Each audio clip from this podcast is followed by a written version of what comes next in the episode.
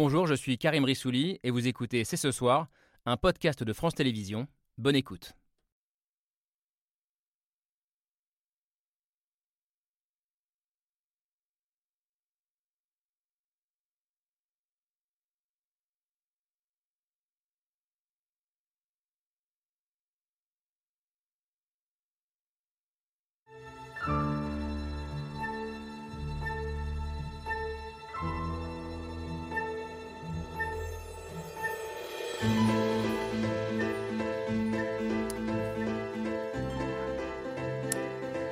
Bonsoir à toutes et à tous, soyez les bienvenus sur le plateau de C'est ce soir.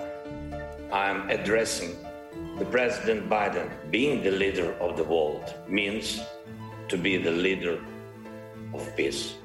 C'est l'image du jour, le président ukrainien Volodymyr Zelensky devant le Congrès américain.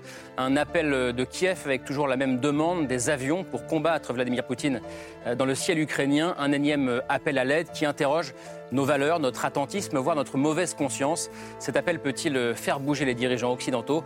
Nous poserons la question dans un instant. Et puis dans une deuxième partie, un visage, celui de Marina Ovsianikova, cette femme qui a défié Vladimir Poutine en direct à la télévision. Cet acte individuel annonce-t-il le début d'une contestation beaucoup plus large? La résistance à la guerre est-elle en train de gagner en profondeur la Russie ou reste-t-elle encore un phénomène minoritaire cantonné à une élite de Moscou ou de Saint-Pétersbourg?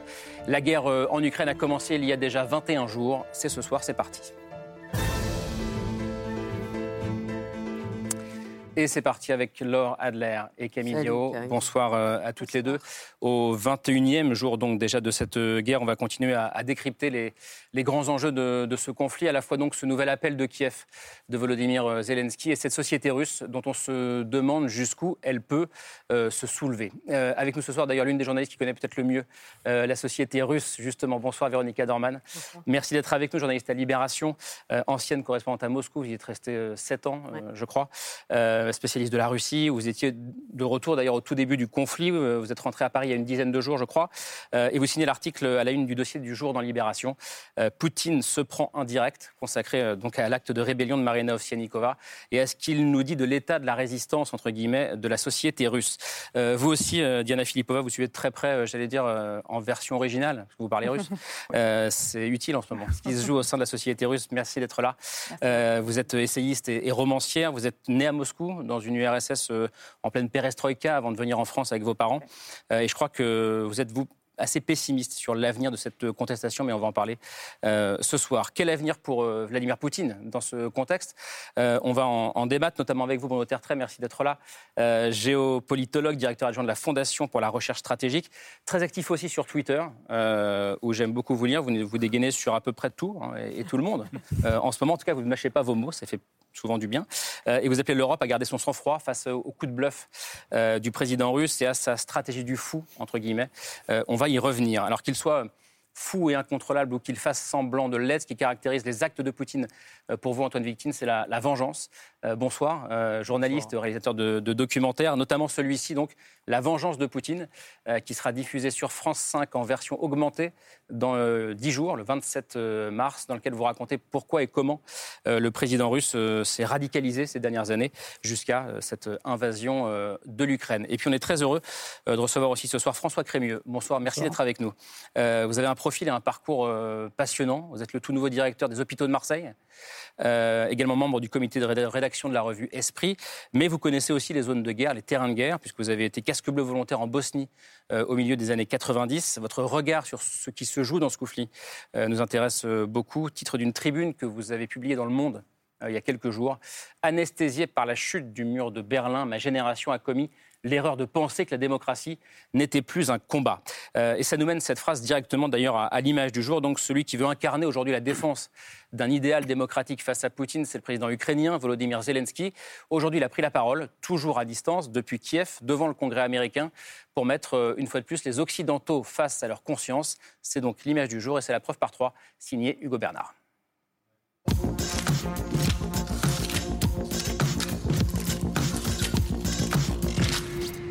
La preuve par trois commence par cette image. Une photo prise aujourd'hui à Washington et dans laquelle il y a Grantin Volodymyr Zelensky. Vladimir Zelensky, Slava Ukraina. Le Le président ukrainien devant le Congrès américain pour alerter sur la situation de son pays. Згадайте Перл Харбор, згадайте 11 вересня, коли були атаковані люди, звичайні невинні люди. Наша держава переживає це Devant une salle comble, il a réclamé d'urgence la fermeture de l'espace aérien ukrainien aux avions russes. President Biden, leader. Volodymyr Zelensky, ovationné par les élus américains. Résultat, dans cette image, il y a aussi grand 2, les bancs du Congrès américain Les États-Unis, qui ne sont pas les seuls à afficher leur soutien à l'Ukraine depuis hier, les premiers ministres polonais, tchèques et slovènes sont à Kiev.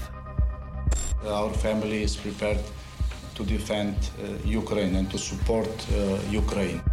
Un soutien européen bienvenu pour le président ukrainien. На нашу землю і ці люди, поважні люди, лідери своїх прекрасних незалежних європейських держав, вони Et le message est d'autant plus fort que ces trois pays faisaient partie de l'ex-bloc soviétique. Enfin, dans cette image, il y a grand 3, le drapeau ukrainien. L'Ukraine, où à Kiev un couvre-feu a été instauré jusqu'à jeudi matin, alors que les frappes se sont encore intensifiées aujourd'hui. Les bombardements dans la capitale ont fait déjà plusieurs morts. That's what Russians' war against the civilians like. Destroyed buildings, destroyed infrastructure. Mais Kiev résiste encore après 21 jours de guerre. Une photo, trois détails et une question. Cet énième appel de Zelensky va-t-il enfin déclencher un sursaut? Alors, comment regarder cette, euh, cette séquence? Zelensky qui continue de sans relâche depuis Kiev, euh, son tour du monde euh, des capitales à la recherche de, soutien pour arrêter Vladimir Poutine. Cette phrase très forte devant les congressmen américains en leur rappelant, souvenez-vous du 11 septembre, souvenez-vous de Pearl Harbor, nous vivons ce que vous avez connu. Bruno Tertrais, est-ce que ça peut, ce qui s'est passé aujourd'hui, convaincre d'une manière ou d'une autre les Américains et avec eux le reste des Occidentaux bah, de, faire un pas supplémentaire dans l'aide militaire à l'Ukraine? Non, je ne crois pas. Pas pour l'instant. Le capital de sympathie dont Zelensky dispose, et dont toute l'Ukraine dispose d'ailleurs euh, aujourd'hui à Washington, est immense. Et les opérations comme celle-là de, de communication. de communication politique, légitime, mais de le voir avec son t-shirt kaki devant l'ensemble du Congrès, c'est très impressionnant. Ça renforce le capital de sympathie. On pourrait se demander d'ailleurs ce qui se serait passé si ça avait été Trump au pouvoir. Je pense que là, pour le coup, il y a une partie du camp républicain qui aurait été un petit peu moins alors, quand même un petit peu plus hésitant dans la sympathie. Mais ce que réclame Zelensky aujourd'hui, c'est très bien de faire référence aux mythes américains, à Pearl Harbor le 11 septembre, mais le Pearl Harbor le 11 septembre, c'est l'Amérique, c'est le territoire américain qui avait été attaqué. Hmm. Ça n'est pas pareil, on ne peut pas en vouloir aux congressmen, aux, sénateurs américains euh, de penser que ça n'est pas la même chose. Et cette fameuse que les, zone... les, Américains ne réagissent que quand leur territoire est attaqué pas du, tout, ils ont des engagements de défense vis à -vis des pays membres de l'OTAN c'est pas leur territoire. Et je suis certain que si c'était la Slovaquie ou si c'était l'Estonie euh, ou la France, euh, là pour le coup, l'aide militaire elle sera là parce qu'il y a un engagement de défense. Il n'y a jamais eu un engagement de défense vis-à-vis de l'Ukraine.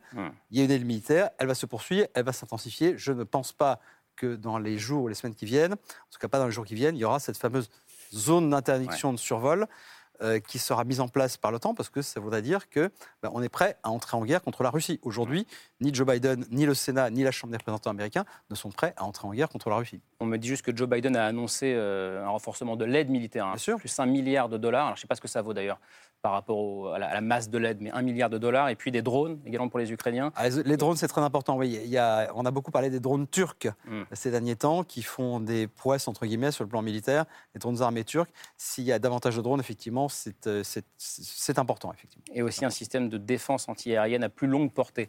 Euh, Antoine Vitin, comment est-ce que vous regardez cette séquence du jour avec euh, Zelensky devant les congressmen américains? Elle est symboliquement importante, hein. mais ce qui est vrai, c'est que dans cette nouvelle guerre froide ou, prolongement de la guerre froide, on ne sait pas très bien, mais en tout cas, ce mm. sont des concepts qui sont véhiculés fréquemment par Vladimir Poutine et son entourage. ce qui défend sa sphère d'influence, ça n'est plus, comme au temps de la guerre froide, des barbelés ou un mur, c'est sa dissuasion nucléaire.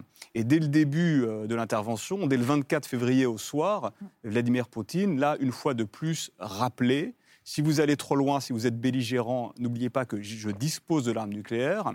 Et ce dont je suis assez convaincu, je dois dire, c'est que s'il n'avait pas euh, cette menace-là, s'il n'avait pas cette dissuasion nucléaire-là euh, dans une grammaire qui nous rappelle très fortement euh, donc les temps de la guerre froide qu'on pensait révolus, on serait peut-être déjà en train de faire respecter une zone d'interdiction aérienne, parce que dans le fond, l'armée russe, d'un point de vue conventionnel, ça n'est pas si puissant que ça. En revanche, Vladimir Poutine nous, nous, nous, ramène à cette réalité-là, et nous avons de facto émis l'idée assez explicitement que l'Ukraine était en dehors de notre zone de, de Mais est-ce que ce n'est pas ça justement la stratégie du fou euh, Pour revenir à la fameuse théorie... Euh, il n'y a pas besoin d'être fou pour le faire. La réalité stratégique, froide, qu'a rappelé Antoine à l'instant, c'est une réalité qui s'impose quel que soit le comportement du dirigeant. Euh, le Vladimir Poutine d'il y a six mois ou d'il y a six ans, il était déjà une puissance nucléaire. Et c'est vrai qu'on ne rentre pas en guerre aisément c'est normal d'ailleurs, et c'est plutôt sain d'ailleurs. Bon. Après, il ajoute lui une couche supplémentaire qui est ce comportement d'agitation de la menace nucléaire. C'est vrai qu'avec son profil assez curieux depuis quelques mois et depuis quelques jours en particulier, on le voit, son, isolement, son enfermement, on en a parlé, son isolement politique, son enfermement physique, cette bulle sanitaire, tout ça. C'est vrai que lorsqu'il agite la carte nucléaire, ça fait encore un petit peu plus que ce euh, peur que ce qu'il s'il l'avait fait il y a quelques années. Maintenant, moi, je crois que ce qu'il fait aujourd'hui, euh, c'est pour justement pour nous faire peur, pour euh, essayer de nous diviser, de nous affaiblir. Je ne crois pas du tout. Je fais partie de ceux qui ne croient pas du tout qu'il soit prêt à appuyer sur le bouton. S'il d'ailleurs il voulait le faire, ça serait plus compliqué que justement hmm. juste un bouton. Mais c'est vrai que ça marche. Autrement dit, il suffit qu'ils disent arme nucléaire. En plus, on a parlé de Tchernobyl. Enfin voilà, il y a hmm. une ambiance nucléaire très particulière. Il sait que ça nous fait peur et je pense qu'il va du coup continuer à agiter cette carte nucléaire. Et Comment vous regardez ça aussi? Pardon. Euh, non, Véronica Dorman, justement sur euh, ce. Je reviens à ce, ce discours de Zelensky qui, je disais en titre, qui nous place aussi face à notre conscience. Euh, pour le coup aujourd'hui. Et, surtout, si je vous écoute mon je, je me dis, bon, vous me dites, qu'il ne va pas appuyer sur le bouton nucléaire. Alors pourquoi est-ce qu'on ne peut rien faire de plus? Enfin, Parce qu'on n'en est pas certain, justement. Parce qu'on n'en est pas certain. Mm, parce que justement, euh, toutes ces années, nous avons appris à, d'un côté, nous dire que Poutine nous ment toujours et en même temps de continuer à faire comme si tout était normal. Et, euh, Et euh, ce qui nous a prouvé ces, derniers, euh, alors, ces dernières semaines et ces derniers mois, c'est qu'il était prêt à aller beaucoup plus loin que ce que nous imaginions. Et ça a commencé, euh, ça a commencé avec la Crimée, en fait. C'est-à-dire qu'à mm. partir du... Il a fait ce pas qui nous paraissait incroyable à l'époque, c'était il y a huit ans. Il a annexé un territoire d'un pays voisin, souverain. Nous sommes tous restés estomaqués. Et à partir de là, en fait, à chaque fois, il a, il a, fait, il, il a, il a avancé petit à petit. À chaque fois, il faisait des choses de plus en plus surprenantes. Et, et et moi, j'ai fait partie de ceux qui ne pensaient pas qu'il allait attaquer, en tout cas qu'il n'irait pas à Kiev.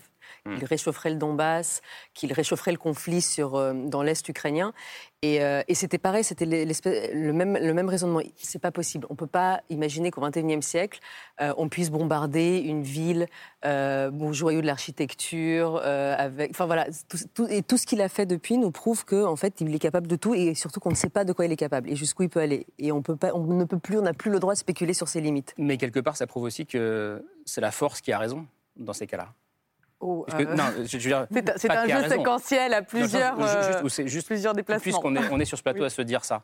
C'est celui qui utilise la force qui l'emporte mm. aujourd'hui. Alors aujourd'hui, lui, mm. Vladimir Poutine est dans cette, euh, complètement dans cet état d'esprit. Il, lui, il parle le langage de la force. Il, dit toujours, en, même en parlant de lui-même, que il faut, quand on est faible, il faut taper en premier. C'est vraiment son credo. Il, il obéit à ça. Et c'est ce qu'il est en train de faire. Et nous sommes un peu démunis parce qu'il euh, il a, euh, dans cette position euh, de soi-disant un monde bipolaire qui disparaît, et je trouve que cette image est très forte parce que il n'a jamais disparu. Et on s'est un peu aussi raconté des histoires hein, pendant, les 30 dernières années.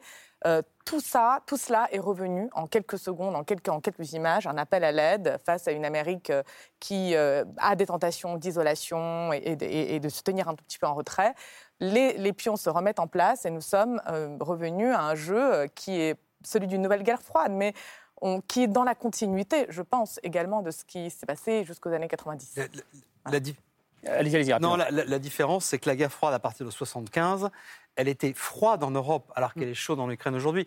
On dit souvent, y compris euh, d'anciens ministres des Affaires étrangères, disent c'est quand même pas normal, c'était avant la, avant la guerre en Ukraine. On a de plus mauvaises relations avec la Russie de Poutine qu'on en avait avec l'URSS pendant la guerre froide. Mais la différence, elle est phénoménale, c'est qu'après 75, l'Union soviétique, c'est une puissance de ce qu'on appelle le statu quo hmm. en Europe. Autrement dit, il n'y a plus d'invasion, il y a plus de, on ne redessine plus les frontières, frontières par, euh, par la force. Alors que la Russie est depuis très longtemps une puissance révisionniste. Mais quand vous dites tout à l'heure, c'est le plus fort qui gagne, il n'y a que la force qui gagne. Attention, moi je pense. pas dit c'est le plus fort qui gagne. Hein. Attention, oui, mais le rapport de force, pas seulement la force militaire, c'est un rapport de force. On le sait, heureusement, les chancelleries occidentales, la plupart d'entre elles, le savent très bien depuis des années avec Poutine. C'est le rapport de force qui compte. Même Macron, qui pourtant n'avait pas abandonné l'idée de séduire Poutine, mm. il l'a dit très tôt en 2018. Il dit avec lui, c'est le rapport de force qui compte. Le rapport de force, c'est pas seulement la force militaire, c'est aussi le rapport de force économique, les sanctions. Poutine, mm. on sait maintenant qu'il a surestimé son armée, sous-estimé les Ukrainiens et sous-estimé les Occidentaux. Mm. Je ne sais pas ce qui se passe dans ta tête aujourd'hui, mais en tout cas, le rapport de force n'est pas du tout celui auquel il s'attendait il y a trois semaines. François Crémieux, pour le coup. Ce que je trouve incroyable à la fois dans ce conflit en général et y compris dans les images de soir, c'est à quel point ce conflit reconvoque le XXe siècle dans nos analyses, dans nos souvenirs, mm. dans nos discussions familiales avec nos parents, nos grands-parents. On est revenu au cœur de cette deuxième partie du XXe siècle. Et l'image de Zelensky aujourd'hui euh, me rappelle une image dont vous vous souvenez tous, qui était celle et il n'y a pas de comparaison entre les deux, mais du président Izetbegovic au cœur de la guerre des Balkans, au cœur de Sarajevo assiégé, on avait les mêmes images pendant la guerre de Bosnie, les mêmes images de désolation, de bombardement, d'obus qui tombaient au hasard des populations civiles, et le président Izetbegovic ou le général Diviak qui commandait le siège de Sarajevo, qui n'en cessait de faire à la fois des images de grande portée symbolique pour essayer d'appeler à notre réveil collectif sur euh, Sarajevo et sur cette guerre, et puis ça a duré, et ça a duré des années et ça s'est terminé par un génocide à, Srebrenica. Et donc cette confrontation entre la symbolique des images et la communication d'une part et la réalité politique et militaire d'autre part, elle était déjà flagrante à la fin du siècle dernier. Et vous dites que ça s'est terminé par un génocide à Srebrenica ça s'est terminé par un terminé comme ça.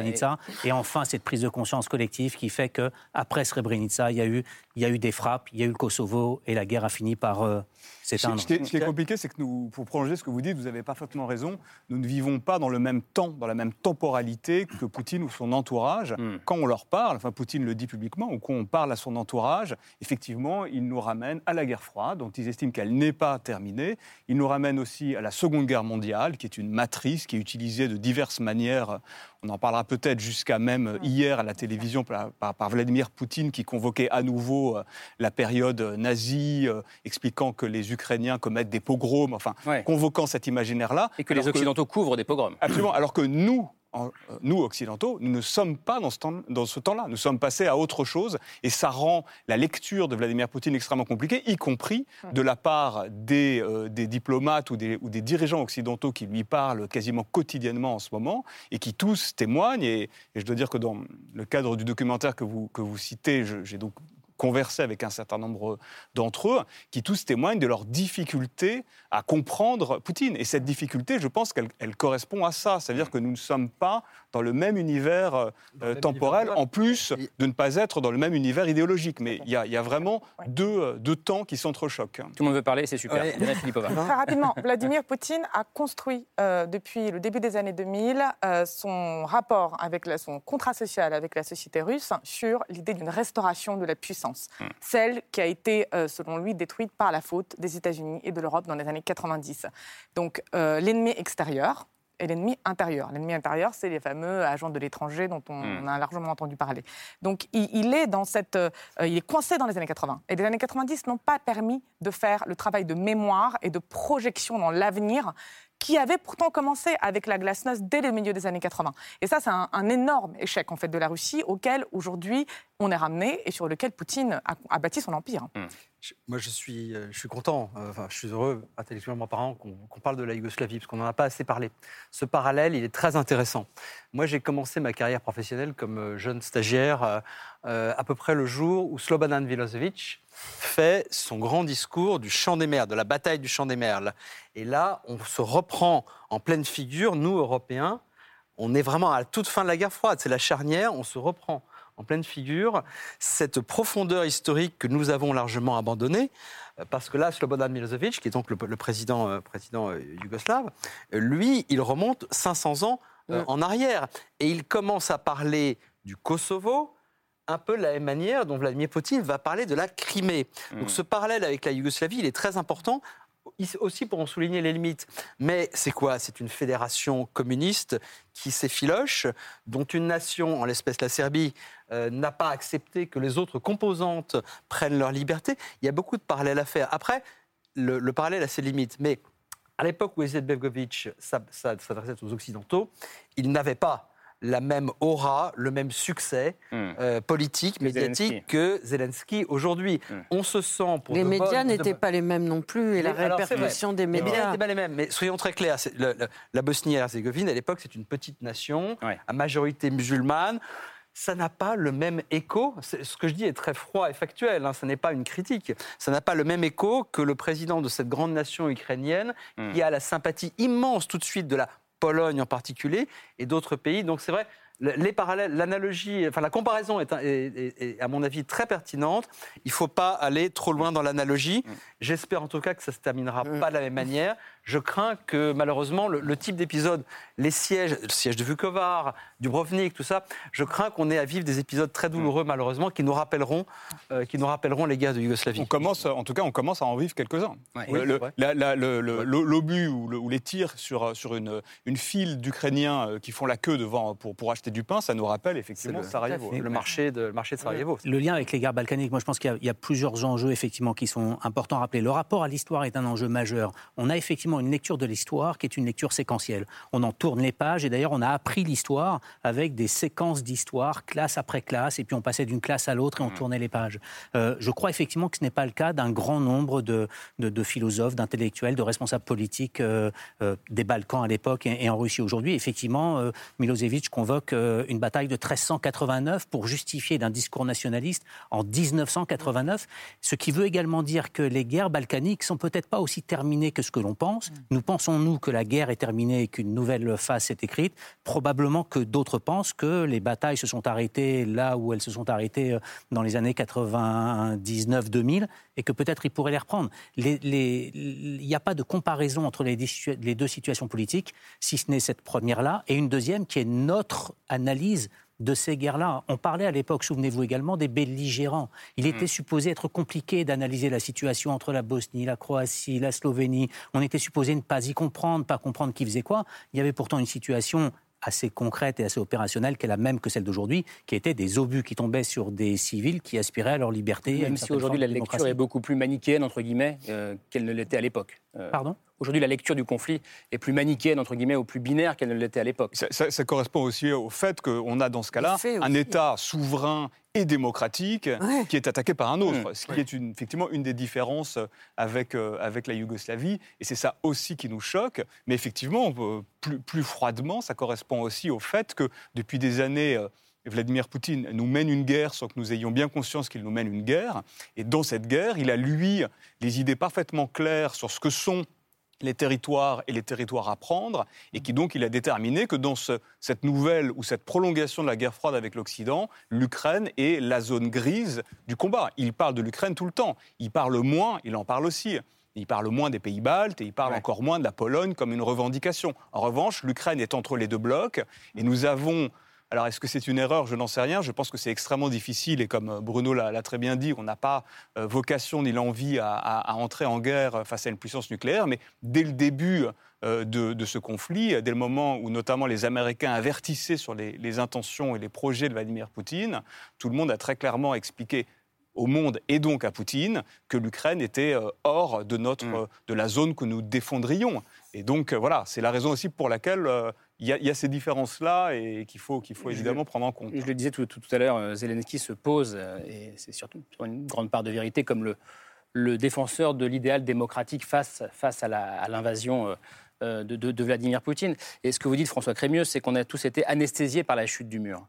vous dites ma génération, mais c'est la génération de plusieurs personnes sur ce plateau, a été anesthésiée par la chute du mur et qu'on a pensé que la démocratie n'était plus un combat. C'est ce qui vous frappe le plus aujourd'hui? Je faisais référence à, ma génération. Effectivement, c'est notre génération à tous. C'est la génération, les générations qui ont vécu ces, dernières décennies, en référence euh, à Chris Marker que je cite dans, dans ce papier, et sur euh, sa génération à lui, qui sont en fait les générations nées dans l'entre-deux-guerres, une vingtaine d'années euh, mm. au moment de la montée du fascisme, et qui ensuite a accompagné, accompagné et lutté contre la montée du fascisme, le nazisme, vécu la Shoah, et ensuite l'ensemble. Et la guerre du Vietnam. La guerre du Vietnam et les guerres de décolonisation. Et effectivement, cette séquence séquence-là, si on revient sur les séquences historiques, connaît un moment majeur avec la chute du mur en 89. Et peut-être a-t-on cru à ce moment-là, et peut-être ai-je moi-même cru, et malgré mon implication dans, les guerres, euh, dans la guerre en Bosnie, que finalement l'histoire allait reprendre un cours naturellement favorable à plus d'émancipation, plus de liberté, euh, plus de démocratie. Et on y a cru, on y a cru malgré Sarajevo, parce que ça s'est terminé bon an, mal an. Euh, bon, on, y a cru malgré la montée des ici ou là. Et je pense qu'effectivement, on a été pour partie anesthésié en finalement en oubliant le combat que Zelensky mène, qui est que le combat pour la liberté et la démocratie, il est un combat, il l'a toujours été, qu'il s'agisse de la conquérir ou qu'il s'agisse de la conserver. Véronica Dorman, en, vivant euh, à Moscou euh, toutes ces années, est-ce que vous aviez euh, conscience de ce que dit François Crémieux? Que peut-être en Occident, on avait pensé un peu trop tôt que la fin de l'histoire était arrivée, comme on le disait? Non, mais on avait surtout considéré que toute euh, la dégradation du processus démocratique en Russie n'était pas aussi grave que ce qu'il était. C'est-à-dire qu'on a sous-estimé aussi la manière dont... Euh, alors, on, attendait de la Russie qu'elle euh, se plonge dans le monde démocratique en adoptant tout de suite hmm. toutes les valeurs et en étant une bonne élève immédiatement, ce qui était impossible à la sortie de 70 ans de communisme. Donc les années 90 ont été très chaotiques de ce point de vue-là, avec des tentatives démocratiques, mais en fait, si on, si on se rappelle quand même l'histoire, il, y a, les, seules élections libres qui ont eu lieu en Russie, je crois, bah, il n'y en a pas eu d'ailleurs en 95, 91. et en 95 c'était déjà des élections euh, truquées, euh, voilà. Et donc, le, et donc les, les, les, principales institutions démocratiques en Russie n'ont même pas eu le temps de, de, de, prendre racine. Et ensuite, on a fait comme si. Et en fait, les Russes ont fait un peu comme si, parce qu'ils voulaient y croire. Ceux des Russes qui étaient, qui, qui étaient des, vrais, euh, euh des vrais combattants pour la démocratie euh, voulaient quand même euh, donc porter tout ce combat. Et nous, à l'extérieur, on se disait, ça suffit. On peut, on peut travailler avec ça. On peut et puis, on peut travailler avec un Poutine qui, a quand même, qui est quand même passé par les urnes, même s'il a été nommé mm. par son prédécesseur qui n'avait plus la tête très claire. Euh, et, que et puis il a un passé trouble quand même, cet agent du KGB, mais c'est pas grave parce que le KGB était denté aujourd'hui, il n'est plus ce qu'il était à l'époque euh, du NKVD. Euh, et puis quand même, donc ce Poutine qui a mis un, qui a mis un costard et qui boit pas, et qui, qui marche droit et qui, qui a l'air d'avoir tellement envie d'être l'ami de l'Occident et qui demande d'ailleurs s'il pourrait pas rentrer lui aussi dans l'OTAN et qui euh, et qui, voilà, en fait, une espèce de normalisation. Et on y a cru, on a voulu y croire aussi parce que ça aurait été certainement une bonne nouvelle pour, pour le monde et pour l'Europe. Euh, et, euh, et, puis on a fermé les yeux sur Kursk, sur le sous-marin qui, qui coule. On a fermé les yeux sur la Tchétchénie. On a fermé les yeux sur les attentats des immeubles à Moscou organisés par le FSB. On a fermé les yeux sur beaucoup de choses qui étaient à la surface, qui étaient visibles sur le muselage des médias. Poutine a fait des choses. Dès qu'il est arrivé, en fait, il a annoncé la couleur en, prenant, en prenant des décisions assez, euh, assez drastique et dramatique pour la démocratie.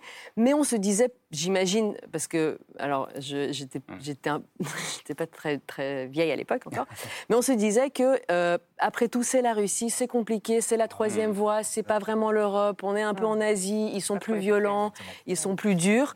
Euh, donc, c'est une autre manière de faire les choses.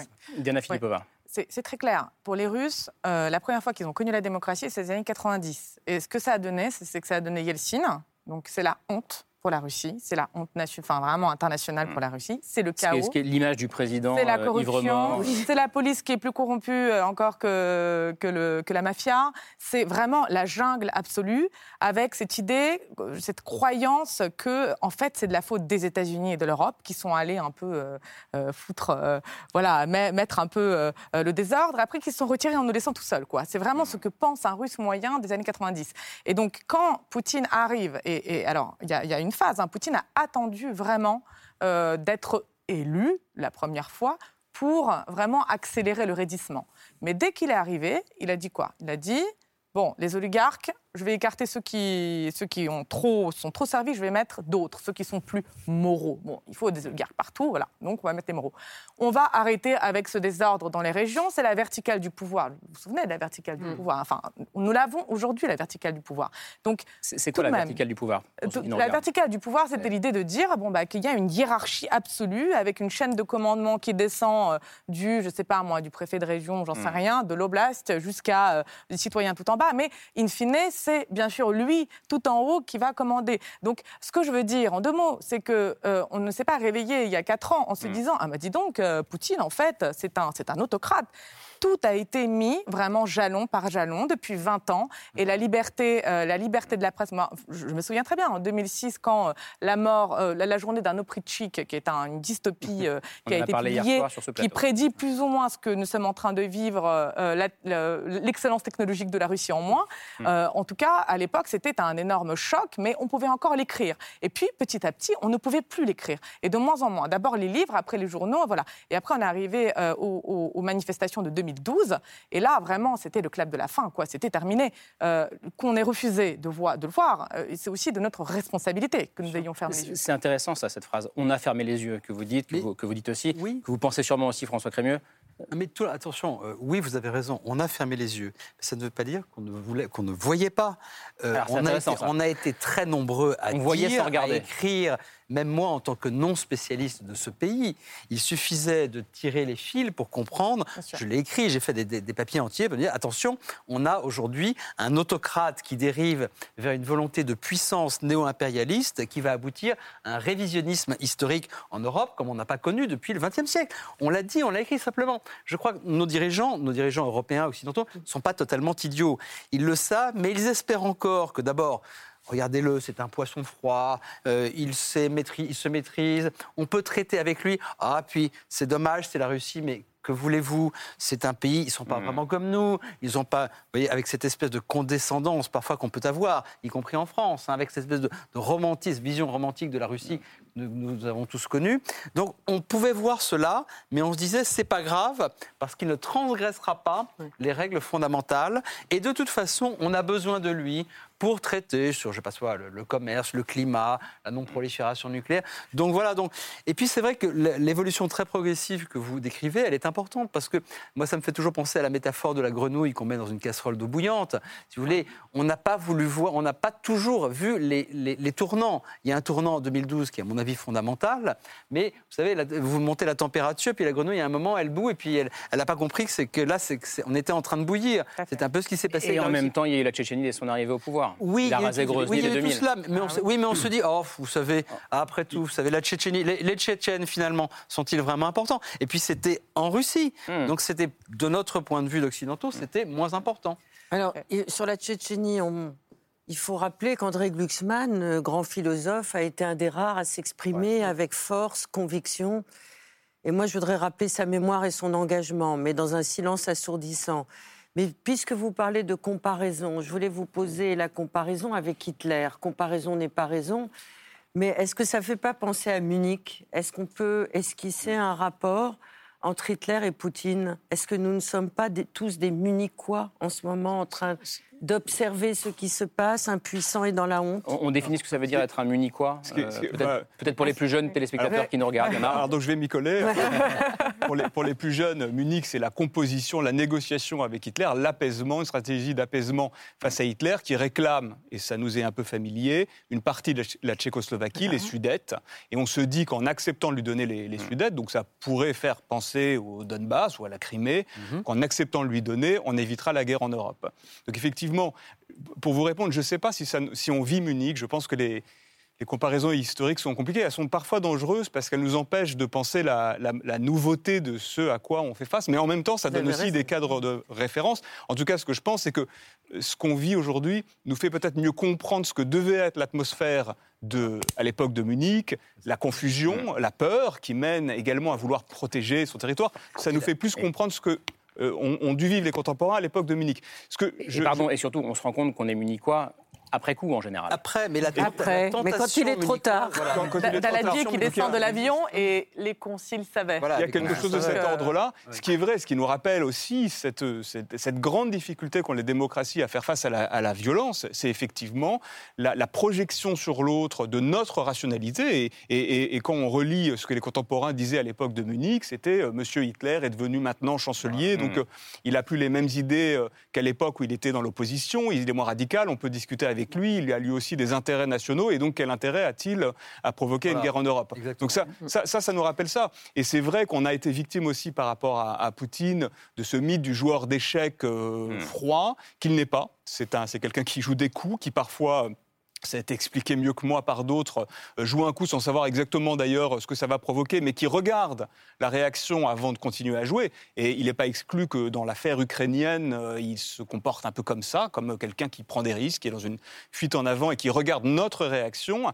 Et donc, face à ce joueur d'échecs, effectivement, pendant longtemps, euh, on a voulu euh, composer. La, doxa, c'était il faut parler avec Poutine. Mais alors pour lui dire quoi euh, face à quelqu'un qui est en permanence dans le rapport de force Surtout, qu'on a, on a toujours, on n'a jamais cessé de parler avec Poutine. Pendant que bien des gens disaient il faut parler avec la Russie, bon, on n'a jamais cessé de parler avec la Russie. Mais pour, pour reprendre la comparaison que vient de faire Laure, on a continué à parler avec Hitler jusqu'à 38. c'est vrai. Mais je vais vous dire une chose. Moi, je suis pour la réhabilitation, au moins provisoire, du point Godwin de la comparaison avec Hitler. Parce qu'il y a des moments dans la vie, dans l'histoire, où il faut quand même se dire que, ben oui, le référendum sur la Crimée, ça ressemblait au référendum sur les Sudètes. Ben oui, notre comportement, la tentation de dire, allez, on va lui donner ça et après on va Il va se calmer. Ben oui, ça, ça, rappelle un peu Munich. Donc je sais que c'est devenu avec le point Godwin totalement. Mmh. Euh, on n'a plus, plus, le droit. Et, on n'a plus le droit, mais je crois qu'il faut quand même avoir le droit, y compris d'ailleurs quand on parle de l'Ukraine, pour dire que ce que nous défendons, pour reprendre le mot, le, mot de, Kessler, vous savez,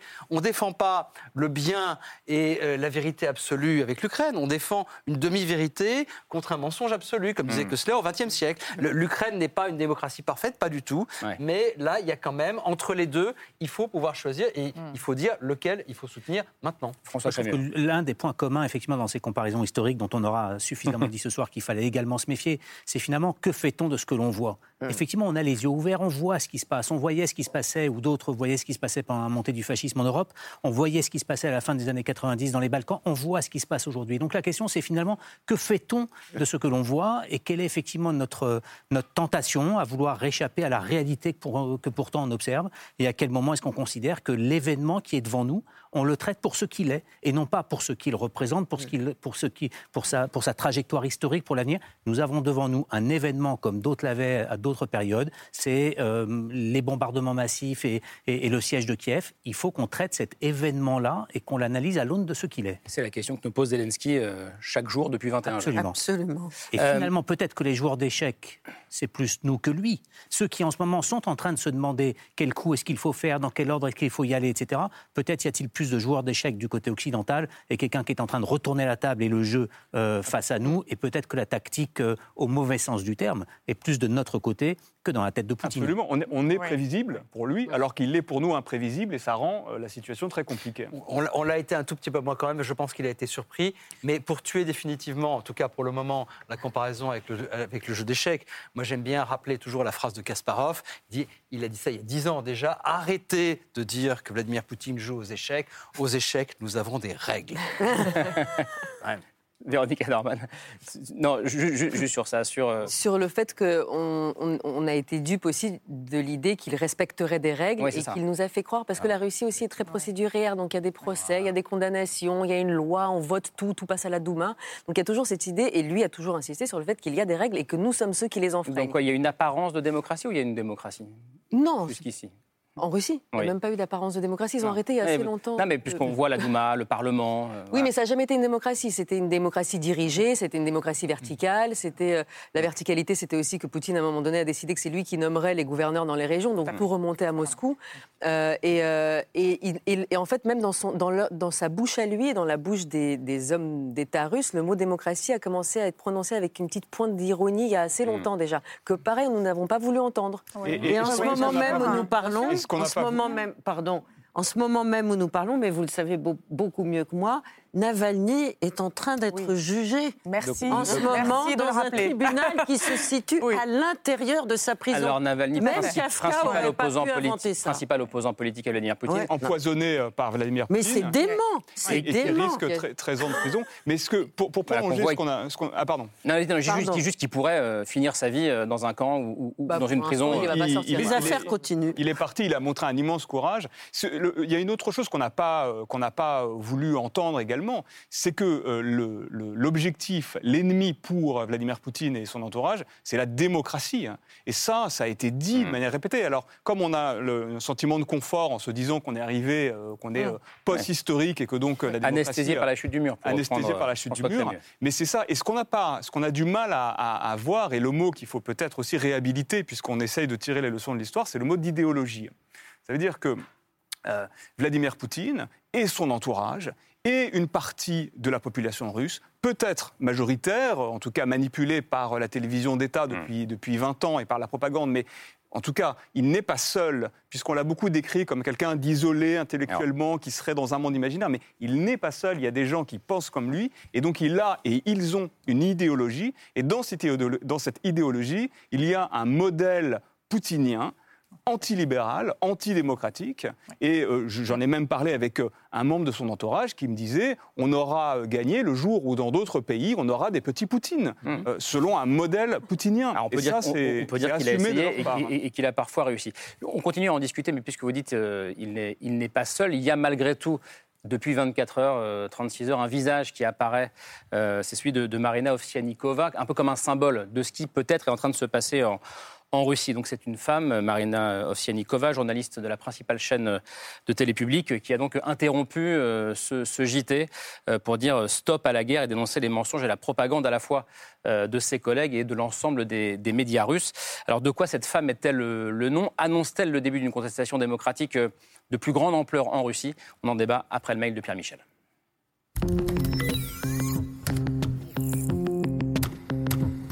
Avant, c'était les opposants politiques. Maintenant, c'est la société civile. Le vent se lève-t-il en Russie? Elle est finalement sortie.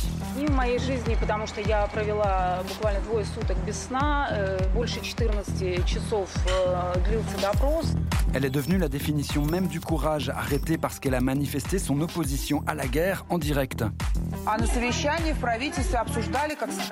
Marina Ostianikova, mais derrière ce nom, d'autres manifestations et d'autres arrestations. Qu'on le crie ou qu'on l'écrive, que ce ne soit que deux mots en guise d'opposition.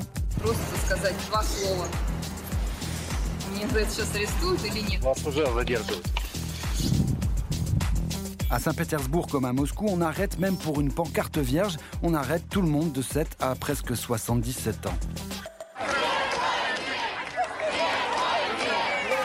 Société civile peut être plus dure à contenir que des opposants politiques comme Alexei Navalny. Alexei Navalny dont l'emprisonnement avait déjà poussé les Russes dans la rue.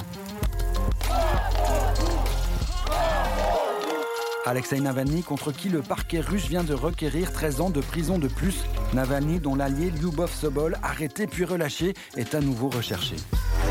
сейчас вернуться. Я не боюсь, сдаваться не собираюсь. Прошу обеспечить мне моего адвоката и буду дальше продолжать вести свою политическую деятельность. C'est pas non plus la révolution, mais il y aurait comme une vibration. Мы должны этому противостоять, защитить вооруженные силы. Malgré la menace, malgré le vote à la Douma d'une loi punissant de 15 ans de prison quiconque fait de la désinformation, Это грозит сменой настроения внутри общества в России même sur les plateaux pourtant pro-Poutine à la télévision.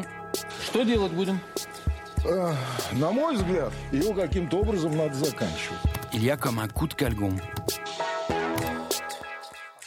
Alors, il y, a beaucoup de choses dans ce, mail. Diana Filipova, ça commençait comme ça. Le vent se lève-t-il en Russie? Euh, disait Pierre Michel.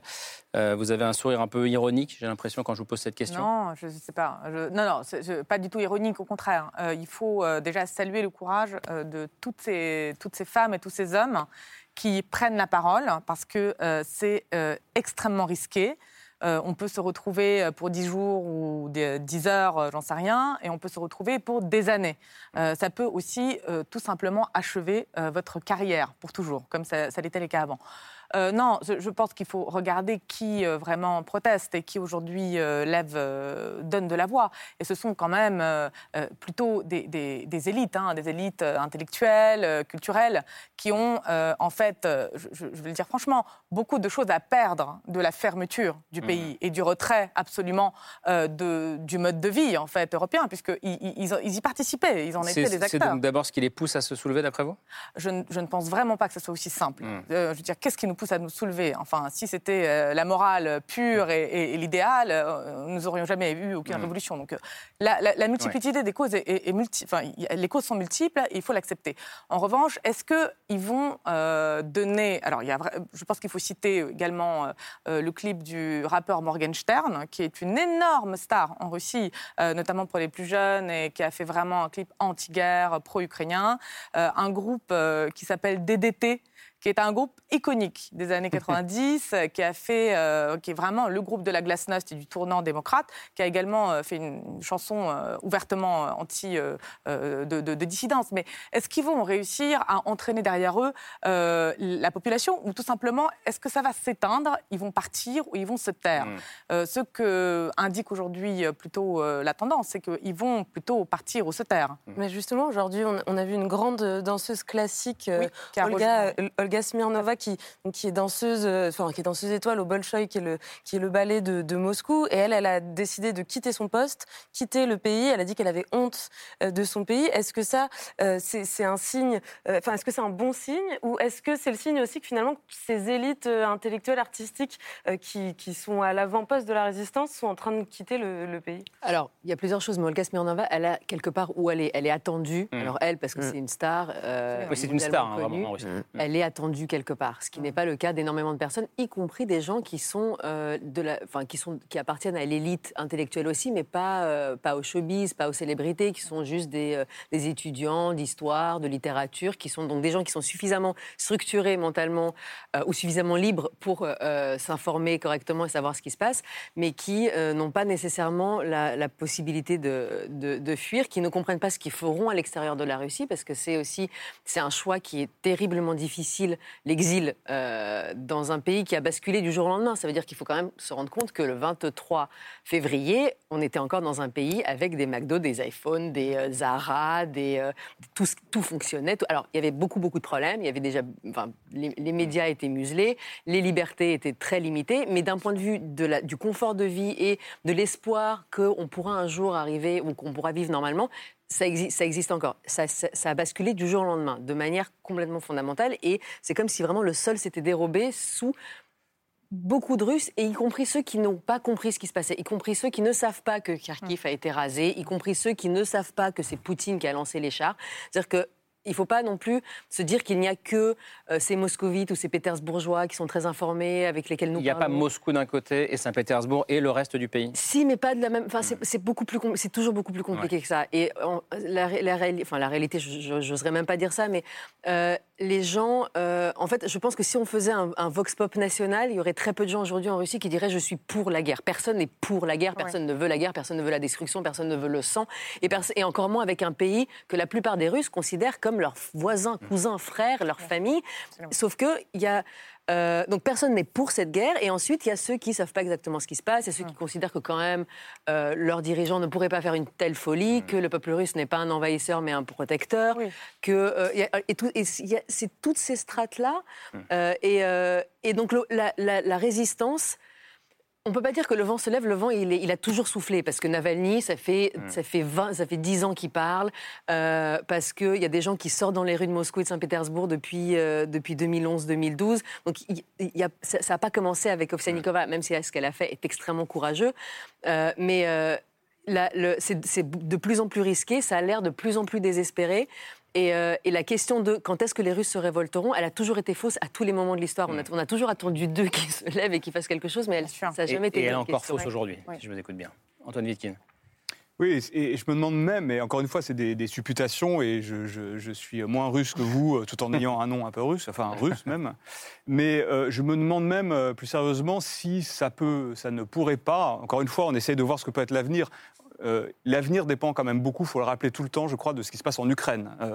l'avenir de Vladimir Poutine, son avenir politique, le, récit qu'il pourra imposer à l'opinion russe, à, son, à ses propres cercles du pouvoir. Euh, ça va être important, savoir si euh, il en sort par une victoire ou pas. De... Bon, bref, au-delà de ça, je me demande si à terme, ça ne peut même pas, paradoxalement, renforcer son emprise sur la Russie, dans la mesure où, euh, on le voit très bien, les, les, franges de la population euh, moderne, occidentalisée, et révoltée par, euh, comme, comme nous par cette guerre, quittent le pays ou se taisent ou, mm. ou rentrent dans un exil intérieur.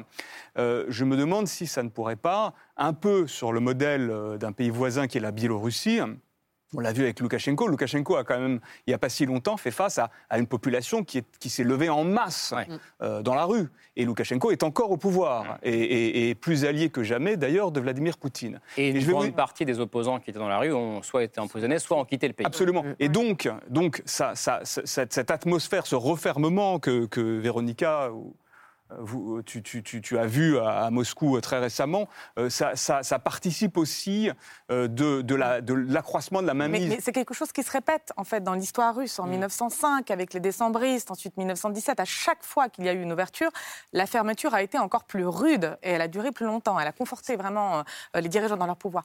Je voudrais juste peut-être analyser sur... Ça raconte bien quelque chose aussi de la psychologie du pays. Et, et, des personnes qui mm. ont des réflexes qui se remettent en place en quelques jours. C'est-à-dire que c'est un pays qui n'a jamais connu de liberté. Donc la première chose que les gens, les Russes, ont commencé à faire, c'est se mettre à l'abri, mettre à l'abri la famille, mettre à l'abri les peu de biens ou les peu de roubles qui ne valent plus rien qui leur restent. Et vraiment ce réflexe de famille, euh, encore une fois, c'est un mot qu'a martelé Poutine depuis 20 ans, la famille, la sphère privée, la famille, contre finalement, c'est le meilleur remède à la démocratie, bien sûr, c'est de se replier sur la sphère privée. Et donc tout ça est en train de se dérouler. Et c'est pour ça peut-être qu'il il ne risque pas grand-chose, parce que la protection de ses enfants et de soi est aujourd'hui la priorité de la majorité de Russes. Non qu'ils soient pour la guerre, mais ça, c'est la priorité. Mmh. Je, je, crois que l'avenir du pays, quand même, dépend énormément des scénarios. On ne sait pas ce que va être la Russie de Poutine au sens politique du terme dans six mois. Personne ne le sait. Est-ce que ça sera la Russie de Poutine avec Poutine? Est-ce que ça sera la même Russie sans, Poutine, Est-ce que ça sera quelque chose de différent? J'en sais rien. En revanche, moi, ce que je crains euh, pour ce pays euh, euh, pour lequel, comme beaucoup de Français, j'ai énormément d'affection, de, respect et d'admiration, c'est l'avenir de la société russe. Une société qui, à bien des égards, était déjà une société malade. Il faut quand même rappeler qu'au au sens strict du terme, il y a la surmortalité du Covid, c'est un million de personnes. En mort, c'est euh, ce qui est en, rapporté à la population est phénoménal. Donc Poutine n'a pas réglé le problème démographique.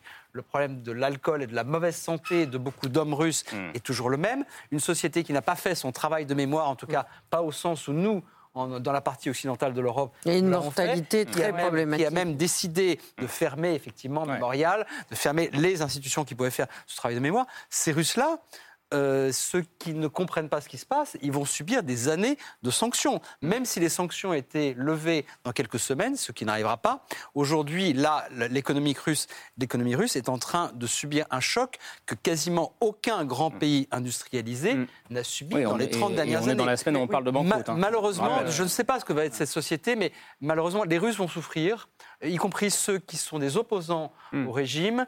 Et je crains malheureusement que, le, quoi qu'il se passe, quel que soit le scénario, ça va aller mal pour cette société. C'est déjà le cas. C'est déjà, déjà, ils le savent, ils le disent. Nous avons rebasculé dans les années 90 dans le même chaos, voire un siècle les années, plus tôt. Les années 90 vont revenir en Russie. ça peut aller plus mal, absolument. Juste François Crémier avant de, de Moi, d'une part, je suis très impressionné quand on voit ces images ce soir par la force de ces gestes symboliques. Hmm. Euh, Navalny qui montre ses menottes hmm. euh, prend un risque incroyable et suscite chez chacun d'entre nous une grande émotion face au courage euh, cette journaliste qui brandit cette pancarte. Ça, moi, je suis vraiment marqué depuis quelques jours par la force de ces gestes qui sont tous des gestes d'une résistance incroyable et de prise de risque individuelle. Et par rapport à l'échange que vous venez d'avoir, on, on, partageait tout à l'heure le fait que nous nous étions parfois trompés sur notre rapport à l'histoire pour comprendre le passé. Faisons attention que ce rapport à l'histoire doit aussi nous aider à anticiper l'avenir. Nous ne sommes pas dans une séquence courte. Quoi qu'il se passe dans les semaines qui viennent et quand bien même une, une séquence diplomatique viendrait atténuer les choses, etc., nous rentrons dans une séquence longue et qui est une séquence qui est marquée par le fait qu'il y a des démocraties d'une part et qu'il y a d'autre part aujourd'hui un bloc totalitaire qui est incarné par Poutine. Et je crois que cette, cette bataille-là, ce combat-là, est un combat qui va nous emporter pour un certain temps, avec plus ou moins de drames. Mais la séquence historique qui s'ouvre va être une séquence longue. Et avec un bloc totalitaire dans lequel il y a aussi des hommes et des femmes qui ne veulent pas être dans cette société totalitaire. C'est tout le, tout le défi pour, pour, les, pour les Russes aujourd'hui. Mais Poutine a dit aujourd'hui, euh, il, a, il, il, fait beaucoup d'appels à l'histoire et à des terminologies passées, mais aujourd'hui il a parlé des euh, nationales traîtres et des, euh, des, des, ennemis du peuple, donc dans la cinquième colonne, il en parle depuis longtemps, mais il l'a rappelé aujourd'hui. Il a dit les Russes sauront reconnaître les nationales traîtres. Ça veut dire qu'il appelle mmh. les Russes à se scruter entre eux, à se dénoncer, à se dénoncer, et, donc, et en gros c'est une, une, invitation aussi à tous ceux qui ne veulent pas être là à partir, à quitter le navire, à quitter le pays. Il va même pas c'est pas nécessairement même une menace qui va tous les mettre en prison. C'est partez, nous allons faire une Russie sans vous. Nous n'avons pas besoin de ceux qui, ce qu'il a dit également, mentalement sont occidentalisés, parce qu'ils sont déjà pourris, qui sont déjà pourris, donc, ils sont déjà contre nous, ils n'ont pas nos valeurs.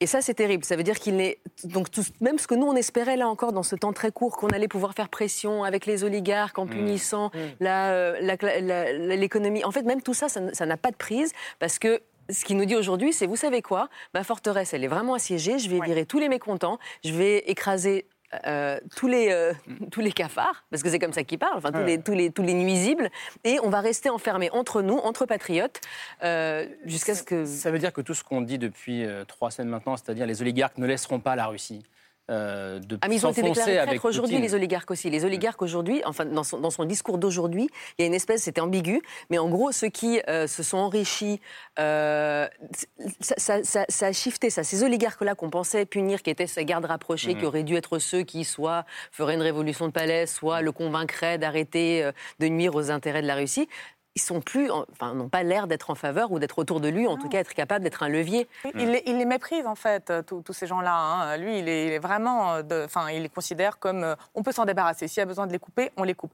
C'est ce que, ce que, ce que vous disiez sur le, justement le social traître. Moi, ça me rappelle le moment où Svetlana Alexievitch avait publié plusieurs de ses livres. Euh, qui avait été extrêmement mal reçue par la plus grande partie euh, de la population russe. Elle était considérée comme une traîtresse, celle qui va laver notre linge de, de, peuple mmh. russe avec ces Européens, la démocrate, ces gens faibles, qui vont encore dire qu'on n'a pas gagné la Deuxième Guerre mondiale. Donc, tout il y, a vraiment un dolorisme en permanence, euh, quelque chose qui, une blessure narcissique d'un peuple mmh. qui n'a pas été réglée. Et aujourd'hui, on en paye aussi le prix. Quoi. Mmh. Et, ce renfermement de la société russe sur elle-même, elle passe aussi par le, blocage des médias et de l'accès euh, aux réseaux sociaux. Alors depuis début mars, euh, la plupart des, médias sociaux occidentaux, donc Facebook, Twitter, Instagram, sont complètement euh, bloqués. Mais en lisant Libération ce, matin, on pouvait apprendre qu'il y a un certain nombre de personnes à l'ouest, à l'Occident, qui, qui usent de techniques et de ruses pour contourner ce mur de l'information et essayer d'atteindre la société russe à l'heure où il, il se murmure même que la Russie se préparait à se déconnecter complètement euh, de, l'Internet mondial pour fonctionner sur son propre système. Donc je voulais donner quelques exemples parce que c'est assez étonnant. Euh, ça a passé notamment à la fin du mois de février, donc dans les premiers jours de la guerre, euh, par des commentaires sur Google Maps, donc l'application de géolocalisation. Il y a un appel qui a été lancé sur les réseaux sociaux à laisser des, commentaires sur des lieux populaires en Russie, donc par exemple le, le McDo de Moscou. il y a quelques jours encore, si un moscovite cherchait où était le McDonald's le plus proche, il pouvait tomber sur ce genre de commentaires qui dit en substance euh, les, les Russes n'ont pas besoin d'aller mourir en Ukraine et on voit en dessous la photo euh, d'un corps de soldats russes morts sur le, sur le sol ukrainien. Alors ça, ça marque marché un temps, mais depuis Google a suspendu euh, les commentaires euh, sur Google Maps. D'autres sont carrément passés par l'application de rencontre Tinder euh, qui permet de se géolocaliser dans une autre ville, donc à Moscou par exemple, ce qui leur permet ensuite de, rentrer en conversation avec des moscovites et d'essayer de leur donner des informations sur ce qui se passe réellement en Ukraine. Et puis, bon, ça c'est à, destination, on va dire, de la, jeunesse connectée, équipée, mais il y a d'autres stratégies qui passent plus par des, coups de fil. par exemple, en, Lituanie, il y a une plateforme plateforme qui s'appelle Call Russia, donc appeler la Russie, qui invite toute la diaspora russophone du pays d'appeler des numéros au hasard en Russie pour, pareil, entrer en conversation avec eux. Il y a d'autres plateformes depuis la Pologne qui ont organisé le même genre de campagne par SMS ou par mail. Et au total, on estime qu'il y a plusieurs millions de personnes en Russie qui ont été touchées. Est-ce que vous pensez, Véronica Dormen, que ça peut aider à percer un peu ce rideau de fer? Alors, il y, a deux choses. D'une part, euh, ceux qui veulent continuer à utiliser les réseaux sociaux en Russie peuvent le faire via des VPN. On a encore accès à, même Instagram qui devait être suspendu. Euh, donc, il ne faut, il faut pas imaginer qu'on n'est pas dans, un, dans une situation chinoise où il y a vraiment une, un, on n'est pas, pas, en Corée du Nord. Voilà, où un couvercle qui a été posé sur le pays et qu'il euh, on il faut envoyer des ondes de l'extérieur. Les Russes qui s'informaient et qui voulaient s'informer continuent à pouvoir s'informer. C'est plus compliqué, il y, a moins de, il y a moins de choix parce que, par exemple, justement, les médias qui étaient vraiment des, des, des, des sources d'information très importantes comme Echo de Moscou ou TV Rain ou euh, enfin, des tas de médias indépendants qui ont été complètement fermés, les sites suspendus, donc ceux-là ne sont plus accessibles et ces rédactions n'existent plus, donc tous ces gens-là ne peuvent plus travailler alors qu'ils étaient essentiels pour, euh, pour, euh, pour informer les Russes. Mais euh, on peut encore s'informer. Et et le problème, ce n'est pas que l'information sur ce qui se passe en Ukraine n'arrive pas en Russie. C'est que même quand elle arrive, il y a ceux qui ne veulent pas la croire. Donc c'est pas, on a besoin de briser un mur et par la brèche leur introduire des petits messages en disant mais regardez, vous ne savez pas, c'est pas ça le problème. C'est que ceux qui veulent voir ces images, les voient. Et puis il y a ceux qui reçoivent ces images et qui soit disent Ah bah oui, bien sûr, c'est les nazis qui ont bombardé Donetsk, ou alors qui disent euh, Non, mais c'est du fake, c'est pas possible, ça n'existe pas. Hmm. Donc c'est pas. Le, il y, a cette idée un peu naïve aussi, c'est très joli ces initiatives, mais c'est une idée un peu naïve de nous allons porter, euh, nous la, allons porter la, bonne parole. La bonne parole de l'extérieur, parce que nous, de l'extérieur, on voit exactement ce qui passe, et ces pauvres Russes qui sont enfermés ne savent pas, et donc les ondes courtes vont leur, euh, vont leur porter l'info. Mais c'est pas l'Union soviétique. On a des réflexes de l'Union soviétique. Moi, je connais une initiative absolument euh, magnifique, dont, que je ne vais pas détailler ici, parce qu'elle va être dévoilée dans les jours qui viennent. Dommage. De juste, non mais, voilà, j'en suis pas responsable, mais justement... De, je, je la connais aussi, mais je ne la dévoilerai pas non voilà, de moyens c'est un peu excluant. Hein. qui, permettra, qui permettront de maximiser l'accès à l'information euh, des Russes euh, de, de, multiples manières. Mais je crois qu'autant, il faut tout essayer, d'accord Mais je crois qu'en faisant cela, nous avons aussi nos réflexes de la guerre froide. On se disait qu'à l'époque, il suffisait de distribuer des postes à ondes courtes pour mm. que. Mais à l'époque, l'Union soviétique était infiniment moins ouverte sur le monde que, ne l'a été la Russie jusqu'à récemment. Et, ça n'est pas la même société. Et, finalement, effectivement, euh, peut-être que comme à l'époque de la guerre froide, ce qui permet d'ébrécher euh, euh, la, réalité alternative qui, est, qui, a été, qui a été construite par l'Union soviétique, qui est aujourd'hui construite par Vladimir Poutine, c'est peut-être moins effectivement les amysdates ou, ou des informations sur concrètement la guerre en Ukraine que le modèle que nous représentons pour les Russes. Et ça, ce modèle, ils en ont conscience. Parce que autant, effectivement, euh, ils sont persuadés que quoi qu'il y ait une guerre en Ukraine, euh, l'Ukraine s'apprêtait à attaquer peut-être la Russie, puisque c'est ça mm. que, que les médias russes disent euh, matin, midi et soir. Mais en revanche, ce, qui est notre modèle, a fortiori à une époque où les sanctions vont faire mal au, au modèle social, économique russe, qui était d'ailleurs très mal en point avant même la guerre. Et je pense, mm. c'est une parenthèse, que ça probablement fait partie des motivations de Vladimir mmh. Poutine, faire oublier euh, sa mauvaise gestion de l'économie, du Covid, récemment, ou de choses comme ça. Mais donc, c'est notre modèle que nous pouvons présenter et que nous avons à offrir aux, aux Russes, et c'est aussi la raison pour laquelle, il ne faut pas être naïf, ce modèle-là est autant attaqué par Poutine, par sa propagande, par ses relais ici même, par sa cinquième colonne ici même, mm. qui effectivement essaye de convaincre euh, les Européens, les Occidentaux et donc les Russes que notre modèle est vicié et pourri et n'est pas finalement plus fonctionnant que le modèle russe. Rapidement, s'il vous plaît. Très rapidement. Euh, Poutine ne supporte pas que même la liberté qu'on a eue en URSS, c'est-à-dire la circulation de samizdat, ce, ce qu'on appelle en Russie la liberté intérieure, la volia, mm. existe. Son projet, c'est celui d'une transformation de l'homme russe pour qu'il ne puisse même pas penser, en fait. Mm. D'où la manipulation euh, des fausses images, etc. Donc c'est vraiment une, volonté de, rendre l'homme semblable à son idée euh, de ce qu'il fait. C'est pour ça que toutes ces initiatives risquent probablement de l'énerver profondément. Ensuite, je ne crois pas que ce soit le samizdat qui a provoqué la chute de l'URSS. Je ne pense pas que ce, soit, que, ce seront des commentaires sur Google Maps. Le samizdat sont les, documents clandestins euh, qui, circulaient à l'époque. C'est l'édition clandestine qui circulait sur le manteau et qui permettait de publier toutes les œuvres qui n'avaient jamais été notamment littéraires. Allez, on poursuit la discussion avec les coups de cœur de Laure et de Camille. C'est la liste de ces ce soir.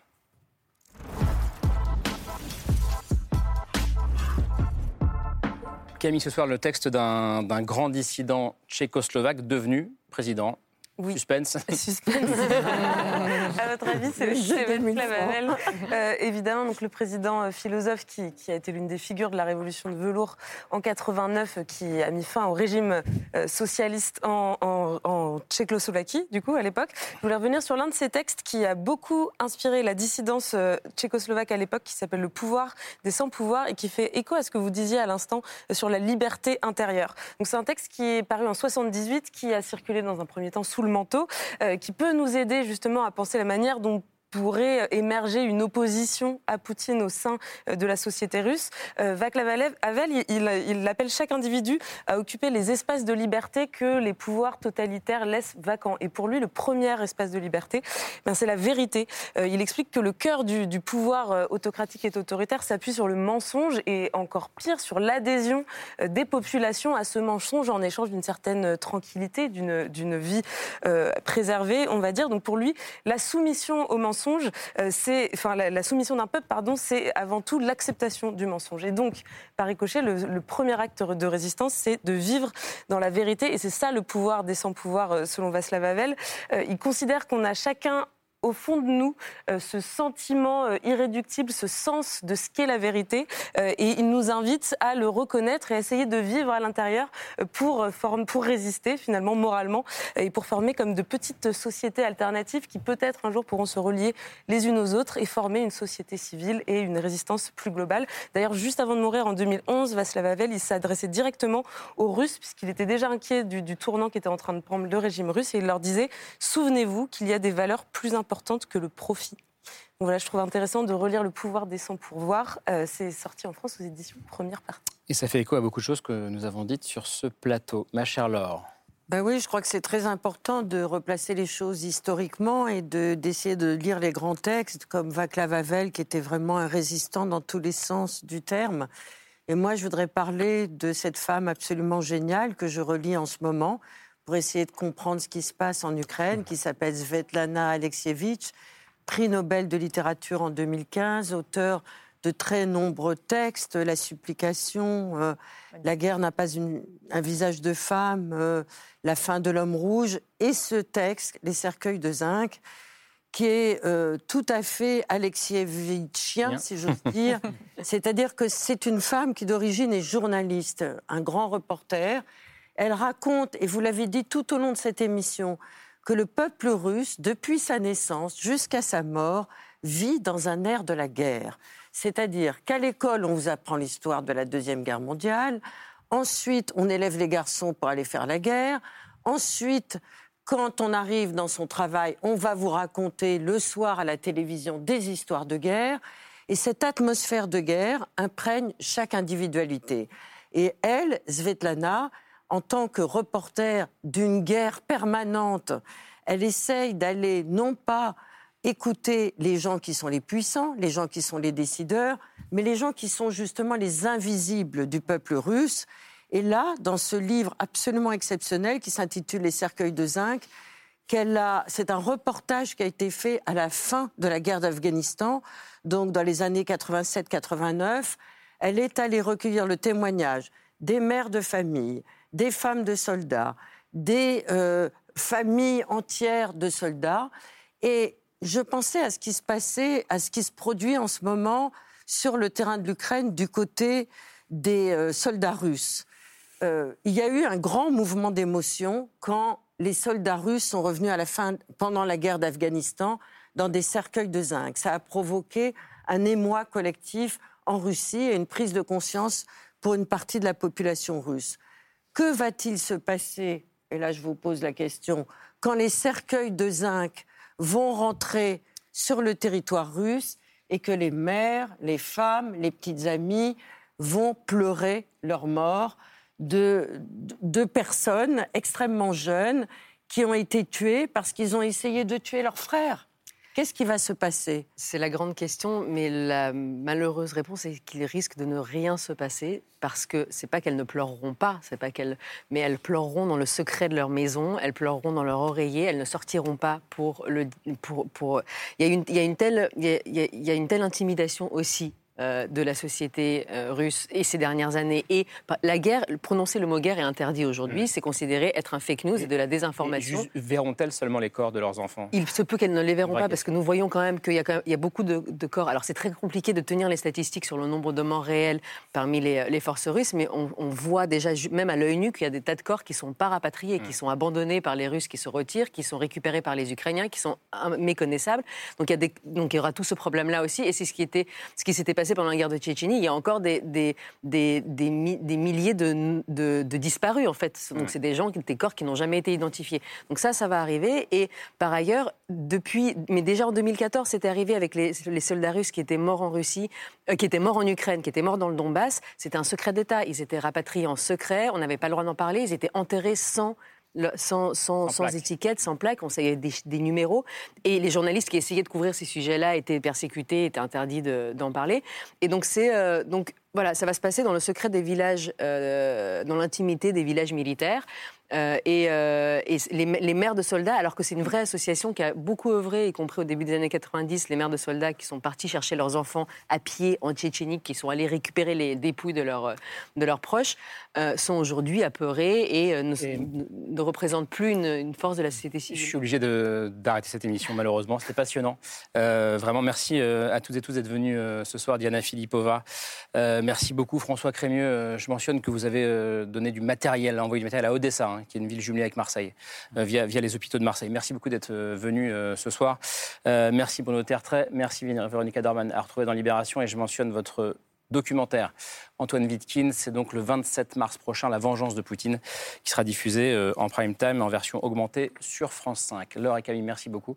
Ce soir revient demain autour de 22h30 avec Camille Diao et avec Thomas Negaroff. Bonne fin de soirée.